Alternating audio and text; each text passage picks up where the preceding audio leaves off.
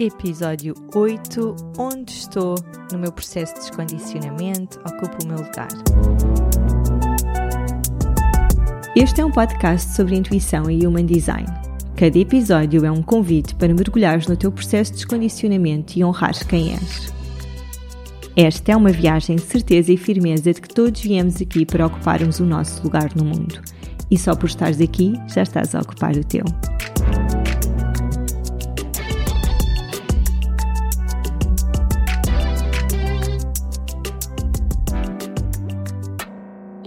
Olá a todos e a todas, bem-vindos ao Ocupa o Teu Lugar. Eu tinha muitas saudades de vir aqui e sinto que este podcast preciso que entre numa nova fase de mais técnica, mais específica em relação aos temas de Human Design.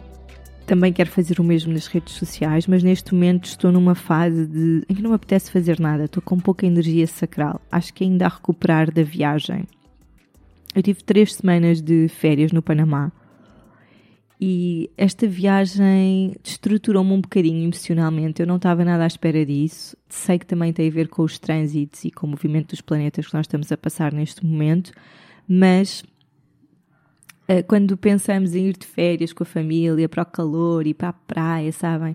Ilhas no meio do mar das Caraíbas, tipo, tem tudo de apelativo e de uh, muita, muita good vibes only, não é? Mas a vida não é assim.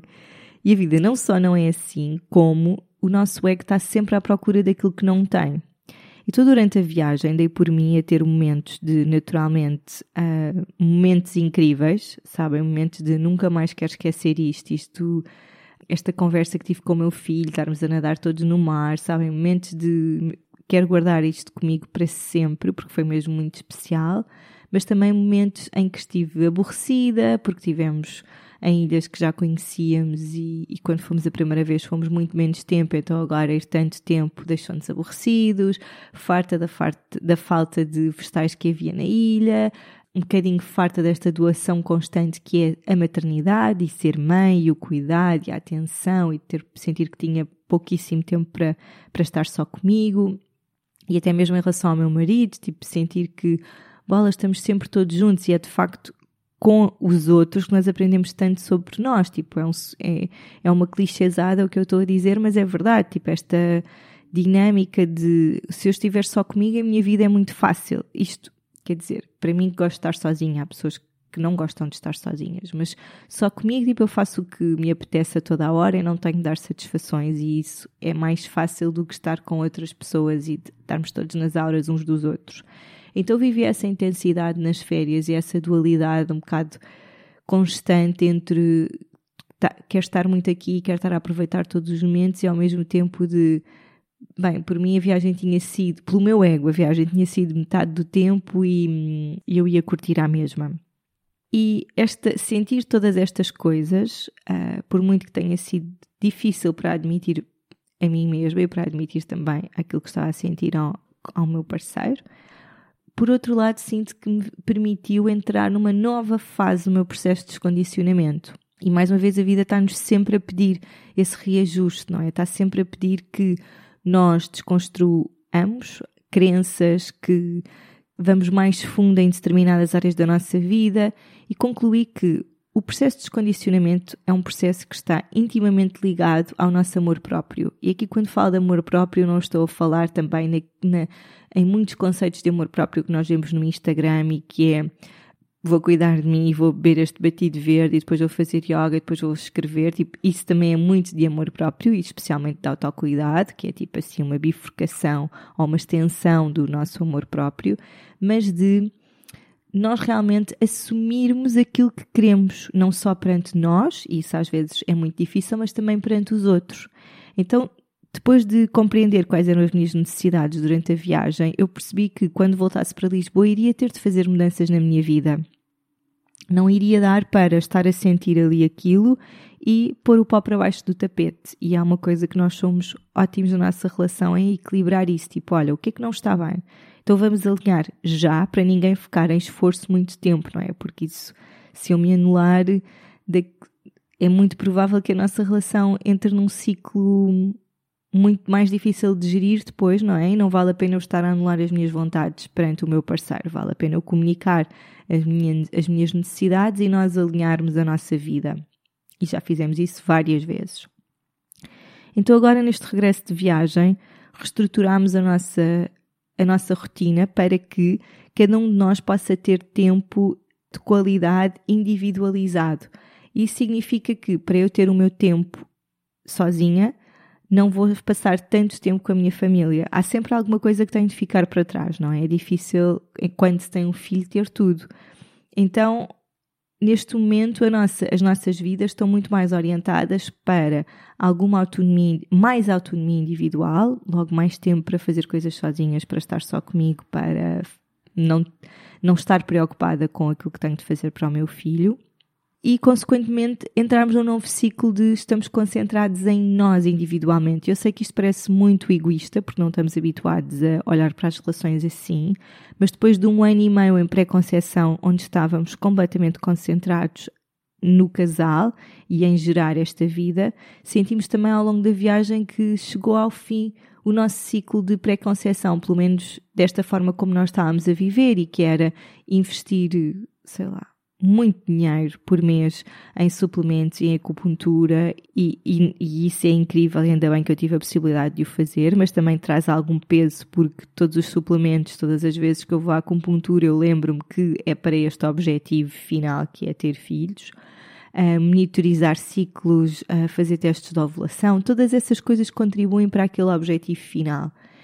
E nós chegamos a uma fase, eu sabia que esta fase iria chegar um dia, que era a fase em que eu senti eu não quero fazer mais nada, eu quero simplesmente entregar isto ao universo e não quero mesmo tipo saber quando é que estou a ovular. É difícil porque eu já conheço muito bem o meu ciclo, não é? E sei exatamente quando é que estou a ovular, mas não quero estar preocupada a isso, não quero estar conectada com essas coisas. Então sinto que fechámos um bocado esta, esta fase de tentar trazer um, um filho para a nossa vida e isso obrigou desconstruímos muita coisa e foi mesmo um processo, não é? Nós estamos nisto há um ano e meio, como estava a dizer, portanto, não acordámos um dia e dissemos estou pronta para aceitar. Não, foi mesmo um processo de, um, de deixar ir e ao mesmo tempo de rendição, não é? Eu se calhar vou ser só mãe do Vicente e aceitar isso e ao mesmo tempo estar ativamente a fazer coisas para, para engravidar.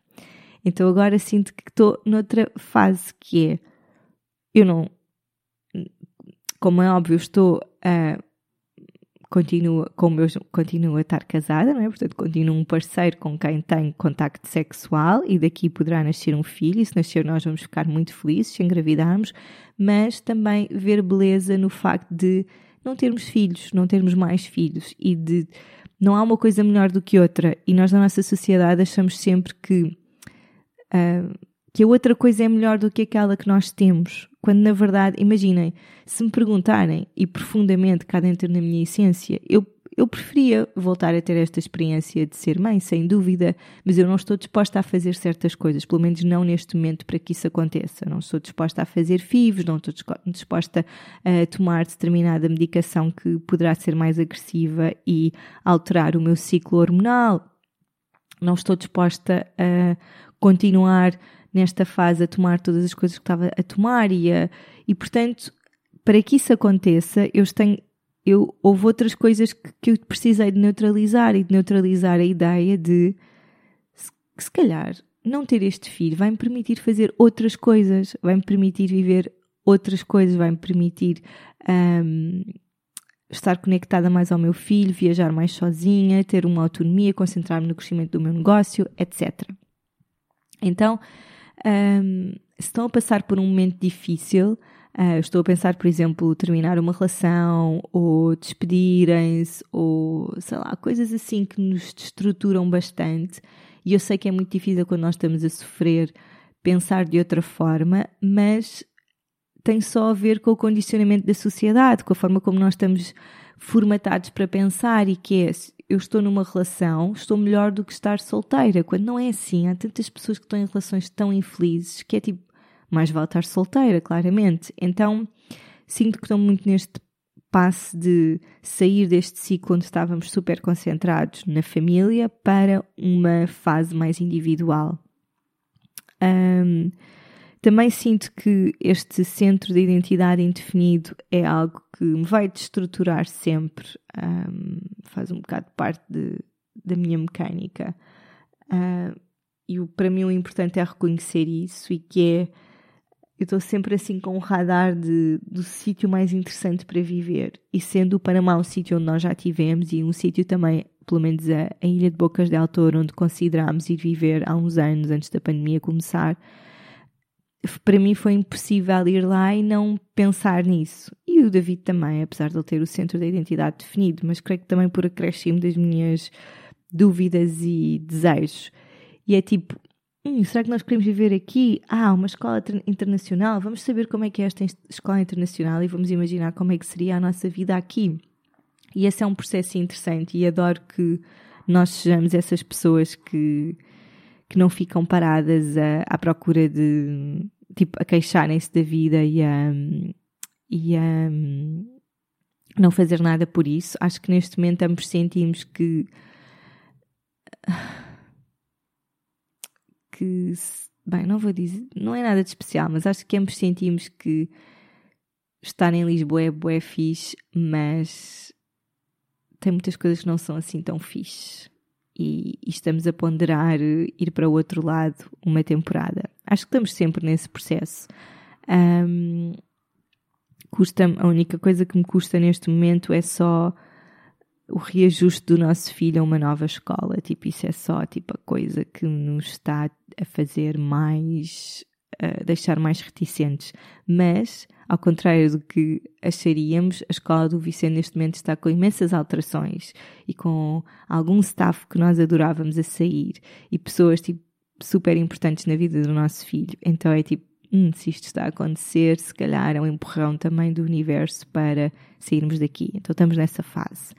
E pronto, olhem, não sei, acho que continuei sem dizer nada de jeito. O que eu quero dizer apenas é que